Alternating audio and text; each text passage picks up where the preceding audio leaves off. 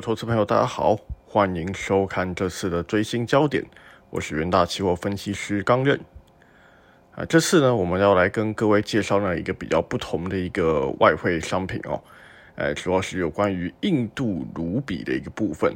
跟一些像 CME 的一些热门商品不同，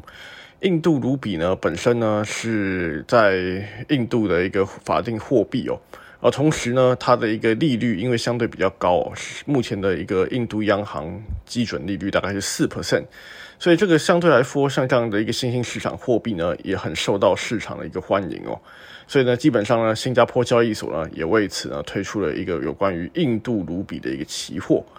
而像这样的一个商品呢，就可以帮助投资人在规避有关于汇率波动的一个风险上，作为一个相当有用的一个工具。好，我们这次呢会除了会讲到印度卢比的合约规格，还有一些商品特性之外呢，也会简单说明一下接下来它的一个后市的一个展望。好，所以我们事不宜迟呢，马上来开始今天的一个专题的一个报告。首先在第二页呢，这边可以看到就是有关印度卢比期货，就新加坡所发行的一个印度卢比期货呢，在今年的一个走势，基本上可以看到呢，走势呢就是说在今年的一个状况下。哎，是呈现一个上呃上冲下洗的一个走势哦，就是可以说是一个区间整理、区间震荡一个状况。不过整体来看呢，算是这样子，基本上大概在四五月到六月的时候呢，哎，基本上可以卢可以发现说，卢比呢确实是因为一些呃外在的因素出现显著的一个趋势性哦，所以这边也可以发现到，就是说。虽然说今年卢比的一个累计的一个波动，累计的一个涨跌幅没有说很高，就是小幅的一度的一个贬值，但整体来看呢，基本上它在今年的一个波动性还是有的，就是说在特定的一个月份呢，确实会因为受到一些外在因因素，可能会是一些像是经济数据的公布，或是像是一些美元指数一个波动之下，都有可能会造成印度卢比的一个走势有一个比较明确的一个短线有一个明确一个趋势性。所以这点来看呢，基本上确实可以有找到利用新加坡交易所的印度卢比对美元期货呢介入市场行情的一个状况。好，再来看第三页，第三页这边我就简单介绍一下有关于卢比期货的一个合约规格哦。基本上它就是由新加坡交易所 SGX 所发行，它的一个合约规模呢大概是在两百万卢比左右，它最小跳动点呢是零点零一点，那大概是等于两美元的一个价值。然后就留意一下，就是它并没有任何的一个涨跌幅限制，可以交易的一个月份呢，大概是十二个连续月。然后它的一个交易时间呢，大概是从早上七点二十五分到呃下午的一个七点三十五分。同时呢，呃会在七点五十分持续的一个开盘哦，直到隔隔日的一个五点十五分为止。同时呢，它保证金相当并不是很高，基本上只要呃最少少目前只要五百五十美元就可以操作。这边另外可以留意到，印度卢比呢期货它在活跃份的一个成交量，基本上大概每天呢都大概有三万到四万口的一个水位哦，所以整体来说呢也不用担心说它的一个流动性有不足的一个问题，这个给各位做一个参考。接着看到第四页，第四页这边简单讲到了有关于印度卢比影响它的一个因素，就好比说像是一些经济数据、印度的一些数据的公布，还有因为印度是一个新兴国家，因此。一些外商对它的一个投资，还有一些呃资金的一个呃投入，或他们投入他们股市啊，也算是说会整体说会有机会让资金有一个比较明确的一个流入的一个状况，这也因此呢是可以带动整体经济表现，然后在资金的一个活络呢，也是让呃印度卢比的一个需求增加，也是对于整个卢比的一个走势有一个比较正面的一个影响。那另外一点呢，就是有关于央行的一个部分。当然，货币政策向来都是呃市场所关注的焦点哦，因为因为牵涉到说整个利率啊，还有那个央行对于呃整个市场的一个货币供应，所以对于印度卢比会有一个显著影响。而再就是有关于美元的一个部分，呃，基本上呢，像印度这样的一个新兴国家呢，都会试图让他们一个呃汇率呢保持稳定。所以基本上呢，会跟随美元美元的一个波动呢，做一个呃相关的一个卢比的一个调整，就基本上像是那个我们的一个台湾央行，还有或者是对岸的一个中国人行，都有类似像这样子稳定汇率一个措施哦。所以整体来看呢，就是由经济面、央行面，还有美元波动呢，会呃影响到印度卢比的表现。接下来我们来看第五页，第五页部分呢，我们接下来几页就大概讲一下呃有关于印度经济的一个部分。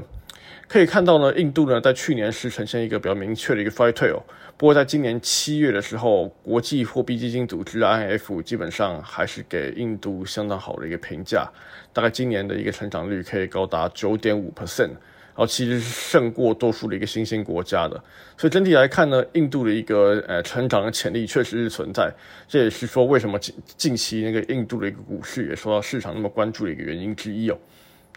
接下来我们看第六页。第六页这边，我们可以再用一些其他的一些景气指标来观察一下印度一个经济。首先就是在于制造业和服务业 PMI 哦，这基本上都是已经回到那个五十以上，就就是说整个企业信心都是呈现一个比较正向一个状况。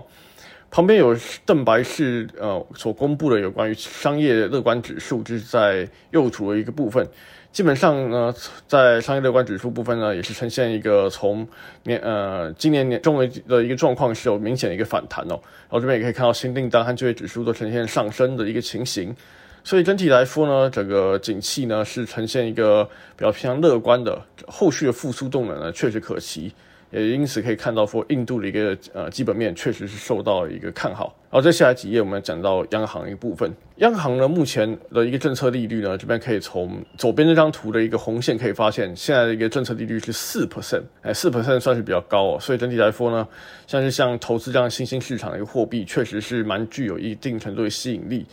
然后又可以看到，像是呃右边这张表，有关于 CPI 的一个预估哦。目前预估呢，二零二一年的到二零二二年的一个通货膨胀呢，可能会是在五点一到五点七七 percent 之间哦，这是六月和八月会议的一个差距。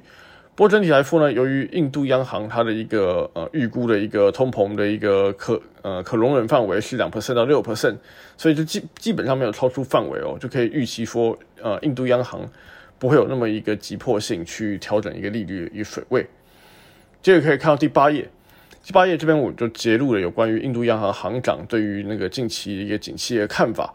虽然说整体印度的一个经济非常好，但央行行长呢还是认为呢需要一个有更稳定的一个发展，就说让经济维持保持一定程度一个一个高水准之后呢，才会考虑调整一个宽松一个货币政策。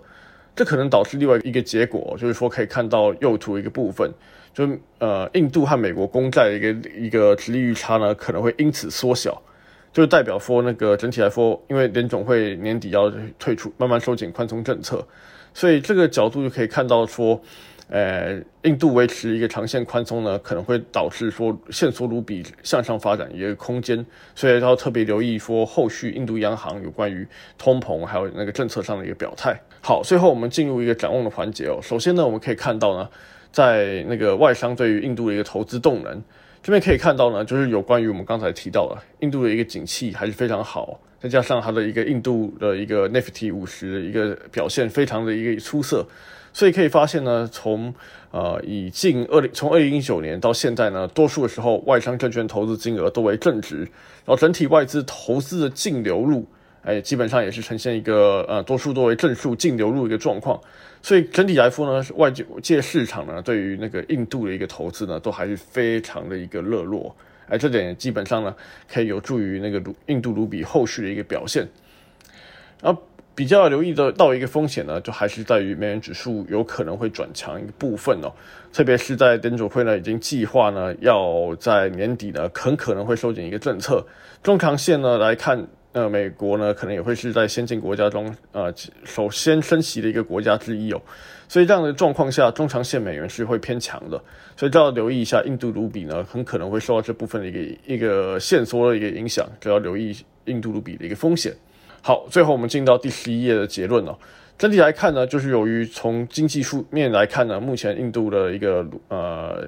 经济就非常好，所以我们认为呢，印度卢比呢，其实基本面是足以支撑它的一个状况，只是说在央行一个宽松，还有美元的一个前景相对比较偏强之下呢，可能印度卢比会比较偏向温涨一点哦。啊，这样子的话，可能投资人就持续留意说，印度央行呢，还有联总会呢，他们之间的一个政策差异。整体来说，我们还是目前还是正面去看待卢比后面的表现。好，那最后来推广一下我们的研究最前线哦，希望各位投资朋友呢，继续支支持我们的一个免费影音哦，然后欢迎大家持续的按赞、订阅与分享。好，以上是这次的一个追星焦点，谢谢各位收听，我们下次再会。